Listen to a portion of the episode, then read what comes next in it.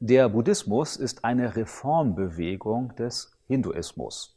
Viele Elemente des Hinduismus werden im Buddhismus übernommen, so wie beispielsweise die Vorstellung der Reinkarnation, der Wiedergeburt. Man geht davon aus, dass es einen inneren Persönlichkeitskern gibt, der von einer irdischen Existenz in die andere übertragen wird. Man geht ebenfalls davon aus, dass es ein kosmisches Gesetz des Dharma gibt, das das Leben des Menschen bewertet und äh, nach diesen Kriterien bestimmt wird, in welcher Form der Mensch weiter existiert. Ähnlich wie beim Hinduismus ist das eigentliche Ziel des Buddhisten, äh, sich aus dem Körper, aus der irdischen Existenz zu lösen, um sich zu vereinen mit dem All-Einen. Dieses Alleine wird häufig als Nirvana benannt, manchmal auch als Nichts bezeichnet, wobei es nicht das Nichts ist als Vakuum, als absolutes Nichts, sondern das Nichts, das gleichzeitig alles ist. Das, was alles umfasst, zu dem alles gehört. Äh, da ist natürlich kein Platz mehr für Individualität oder Persönlichkeit. Man könnte es eher vergleichen mit einem Regentropfen, der ins Meer fällt und sich dort auflöst und eins mit dem Meer wird, das ist das eigentliche Ziel des Buddhisten. Der Buddhismus geht auf die sehr wahrscheinlich historische Person Siddharthas zurück. Siddhartha war Sohn eines Herrschers in Nordindien. Später bekam er den Zunamen Siddhartha Gautama und äh, in Europa ist er meistens bekannt als Buddha sozusagen der Namensgeber des Buddhismus. Wobei Buddhisten darauf hinweisen, dass eigentlich jeder Mensch Buddha werden kann und auch werden soll. Das ist das eigentliche Ziel des Buddhismus. Dass es auch vor Siddhartha schon zahlreiche historische Buddhas gegeben hat. Aber der heutige Buddhismus geht auf diesen historischen Prinzen in Nordindien zurück. Siddhartha soll in seiner ganzen Jugend nichts von den Leiden der Welt mitbekommen haben. Er soll lediglich in seiner Palastanlage gelebt haben und erst als Jugendlicher, gerade verheiratet, soll er dann vier Ausfahrten erlebt haben. Während dieser Ausfahrten begegnete ihm ein alter, ein kranker und auch ein toter Mensch. Und jedes Mal war die Frage, was ist das? Kann mir das auch passieren? Und am Ende kommt heraus, ja, das kann mir als Mensch passieren. Das ist sogar das Schicksal eines jeden Menschen. Und äh, das bedeutet, dass das Leben voller Leiden ist. Dass man sich zwar kurzzeitig freuen kann, aber am Ende eines jeden Lebens steht Alter, Krankheit und Tod. Auf der vierten Ausfahrt begegnet Siddhartha ein Mönch. Und dieser Mönch lächelt ihn an. Und Siddhartha fragt ihn, ob er denn nichts von Tod und Krankheit und Alter weiß, doch er weiß davon, aber trotzdem gibt es einen Weg zu Glückseligkeit. Siddhartha verlässt daraufhin seine Familie, den Vater, seine Frau und auch das neugeborene Kind und geht in die Einsamkeit, in die Hauslosigkeit, wie es genannt wird. Er wird dann Schüler verschiedener indischer Gurus und er versucht ihr Rezept, sich vom Körper zu lösen, glücklich zufrieden zu werden und eins mit äh, Brahman zu werden, dem nachzugehen. Es wird davon berichtet, dass er so hungerte, wie keiner vor ihm hungerte, so sehr, dass man von vorne die Wirbelsäule sehen konnte. Auch andere Meditationsformen ging er durch, aber es half ihm, so wie er berichtet, nicht.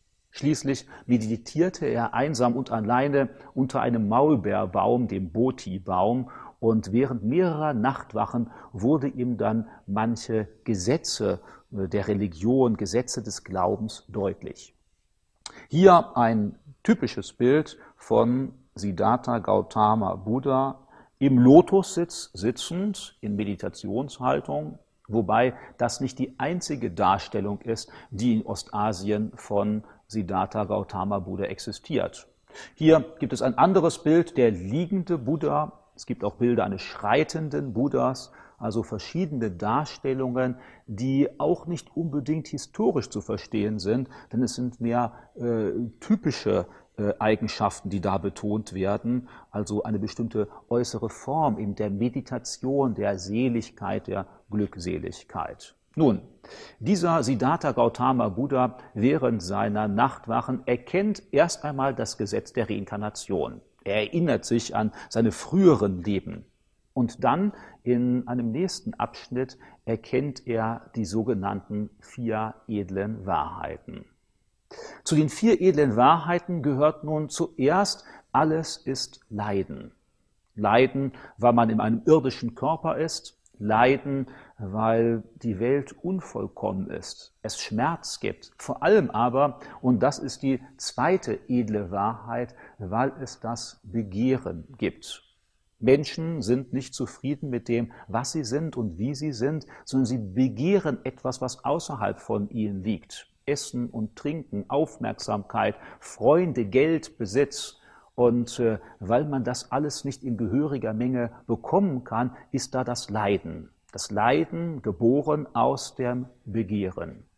Und die dritte edle Wahrheit ist nach Buddha, dass es einen Weg zur Überwindung des Leidens gibt, zur Überwindung des Begehrens gibt. Und das ist dann der sogenannte achtfältige Pfad.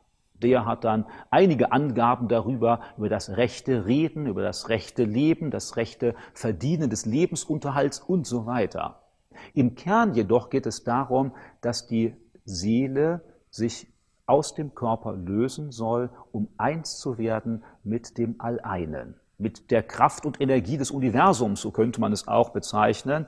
Denn wenn man eins mit allem ist, dann gibt es kein Begehren mehr, dann ist das Begehren erloschen so die hinduistische, die buddhistische Auffassung.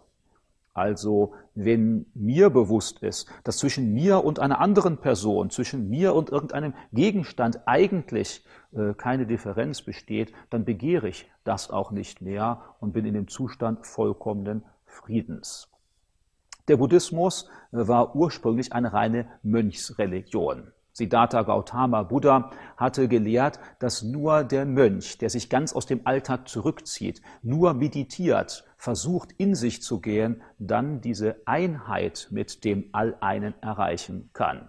So ist das Leben der frühen Buddhisten in erster Linie ein meditatives Leben. Man verändert die Welt nicht, man äh, hält die Welt ja für vordergründige Illusion, für Maya, also meditiert man ähnlich wie Buddha es hier tut. Man setzt sich, konzentriert sich allein auf den Atem und versucht alles andere zu ignorieren und zu vergessen. Und im Idealfall kann dann der Geist zum Schweigen gebracht werden, kann der Körper zum Schweigen gebracht werden, damit auch die Individualität und die Persönlichkeit. Und dann löst sich dieser göttliche Funken aus dem Menschen, vereint sich in einem äh, Prozess mit dem All-Einem, dem Kosmos, dem Nichts, dem Alles. So könnte man es sagen. Daraus hat sich hinterher eine andere Form des Buddhismus entwickelt, die in Asien besonders verbreitet ist. Die erste Form des Buddhismus, der sogenannte Hinayana-Buddhismus, ist eine reine Mönchsreligion, das kleine Fahrzeug. Das große Fahrzeug, der Mahayana-Buddhismus, äh, lehrt, dass auch die Laien, das heißt die, die nicht ihr Leben lang als Mönche leben können, diese Loslösung vom Körper erreichen können. Sie können das tun, indem Sie Tempel besuchen, indem Sie regelmäßig beten, indem Sie Spenden für die Armen geben oder auch Spenden, Speise oder Geldspenden für die Mönche. Nach Möglichkeit sollte man auch einen Teil seines Lebens im Kloster verbringen. Eine Neuerung dieses Mahayana-Buddhismus ist auch, dass Buddha im Mahayana-Buddhismus vergöttlicht worden ist, dass zu Buddha gebetet worden ist, was der historische Buddha streng ablehnte, dass man Opfer diesem äh, Buddha gibt, dass man dann auch die Vorstellung hat, dass es ein reines Land gibt, in das man einmal eingehen kann, eher eine Paradiesesvorstellung, also nicht, dass die Individualität und Persönlichkeit zum Erlöschen kommt, sondern dass sie irgendwo noch auf einer höheren Ebene im Jenseits weiter existiert. Und äh, die Wege dahin sind ähnlich wie in anderen Religionen Gebete, Opfergaben, Gottesdienstbesuche. Es gibt dann auch noch Sonderformen des Buddhismus, wie in Japan der Zen-Buddhismus. Der versucht im konzentrierten Tun von Alltagsverrichtungen eine Erleuchtung zu erlangen. Sich so stark auf beispielsweise die Teezeremonie, die Kalligraphie oder das Bogenschießen zu konzentrieren, dass der Geist den Menschen verlässt und eins mit dem Bogen oder eins mit dem Stift, dem Pinsel oder eins mit dem Tee wird. Und dann löst sich die Seele, könnten wir sagen, dieses göttliche, dieser göttliche Kern aus dem Menschen und kann äh, hineinfließen in das All-Eine, in das eigentlich Wirkliche. Die irdische Welt, die materielle Welt, die Individualität wird nur als Schein, nur als vorläufig begriffen. Das Eigentliche, was man erreichen will, ist nicht fassbar, nicht denkbar, nicht fühlbar, ist alles und nichts.